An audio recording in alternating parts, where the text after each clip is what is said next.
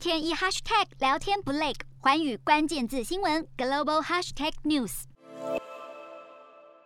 之后到泰国旅游可能要被多收费用了。泰国当局计划从明年开始要对入境的外国旅客征收每人五百泰铢的费用，用来帮助受到新冠疫情影响的旅游业。而这笔钱计划要用在旅客保险以及协助当地的观光转型。好，不过这一项政策呢，却引起了旅游业者的担忧，因为五百泰铢对于泰国旅游来说是一笔不小的花费，就怕这个外国旅客会因为要要多付五百泰铢，而影响来泰国观光的意愿。认为政府如果真的要实施，也不应该在明年下半年就实施，因为这对于正在努力复苏的旅游业来说是个不妥当的时机点。